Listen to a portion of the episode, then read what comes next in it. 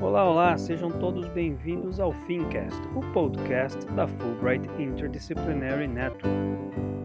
Esse é o sexto de uma série de sete episódios dedicados à reflexão sobre a relação entre democracia e racismo. Nós convidamos artistas, jornalistas, pesquisadores brasileiros e norte-americanos para responderem a mesma pergunta: é possível coexistir democracia e racismo?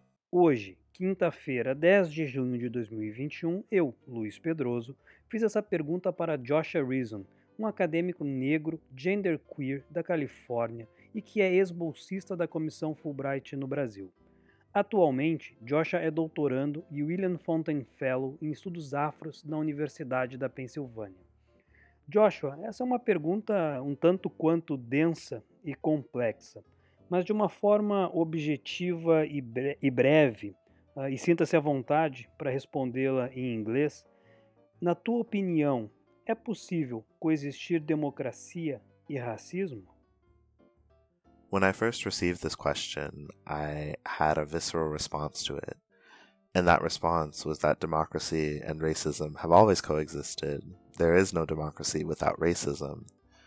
But as I pondered why I was responding in this way, I realized that the answer wasn't so simple.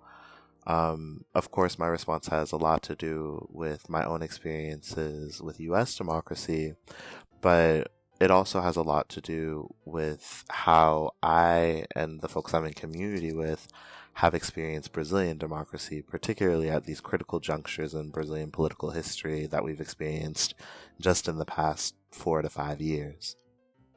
So, as a result, I did want to give a little bit more context as to who I am, the type of research I do, and how I'm entering this question.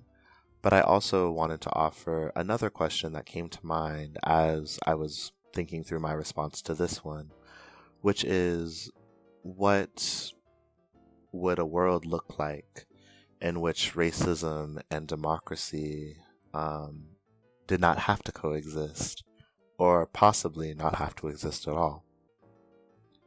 I am a second year PhD student in Africana Studies at the University of Pennsylvania, and my research focuses on Black LGBTQ plus performance cultures in the Americas, specifically looking at performances of memory um, throughout the US and Brazil. One collective that I've worked with within Brazil, Coletivo das Liches, has a trilogy of plays that they've been working on related to the Portuguese Inquisition, um, which was a violent colonial project led by the Holy Office in Portugal that basically persecuted people of a variety of quote unquote crimes um, related to um, violations of, I guess, Christian law. Um, a part of which included being a part of the LGBTQ community. Um, so as this collective has been working on these plays, we have a lot of conversations around memory, around loss, around what it means um, to be someone in a world that doesn't want you and especially thinking about these things historically and thinking about them within the archive, a lot of what um, the collective has brought to the fore, and something that I talk about in my work, is that there was a very intentional erasure of LGBTQ plus folks within those documents, with of black folks within those documents um, that were generated from the colonial period.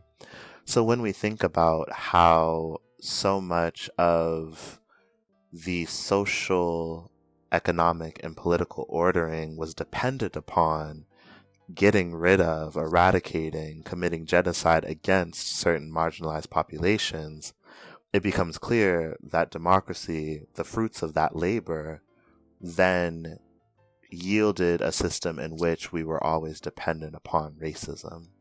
Um, and I am talking about the Brazilian context within, you know, my conversations with this collective and my collaborative work with them.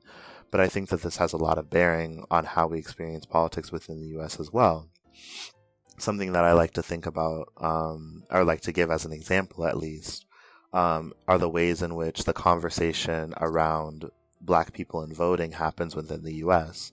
A lot of the times, um, the media will talk about, oh, black people didn't go out to vote as much as other races. Um, but rarely do they also account for the fact that a lot of voter suppression, which includes a variety of different tactics, um, but one one of them being closing down certain polling places in you know rural, low income, um, black and brown communities within the U.S. then leads for people to be unable to vote or unable to get to a place where they can vote, right? So I say all that to say that my understanding of democracy and racism coexisting has a lot to do with the ways that the system is set up to where black people and other people of color, I would in- include indigenous people in there for sure, um, are excluded from the polis as traditionally defined, but also contemporarily thought through of people who may exist materially, but don't exist by the letter of the law. Um, and it's to that end that I want us to think a little bit more about whether or not democracy can be saved if it is something that can serve us, um, not just, you know, one specific community, the majority, right? But all of us, or if it's something that we need to rethink entirely. And that's kind of the camp that I fall in. So those are my thoughts and hopefully, um, we can continue to have conversations like these because it's really important for us to consider, um, not just where we've come from, but also where we're going Em nome da FIM, eu te agradeço, Joshua, ah, pela participação nesse episódio do Fincast e pela profundidade da tua resposta. Acredito que todos podemos refletir bastante sobre tudo que tu apresentou. Ah, aproveito para te convidar e convidar todos aqueles que nos escutaram até aqui para assistirem ao debate Uma Luta Duas Américas. George Floyd, Racismo e Ferramentas de Opressão.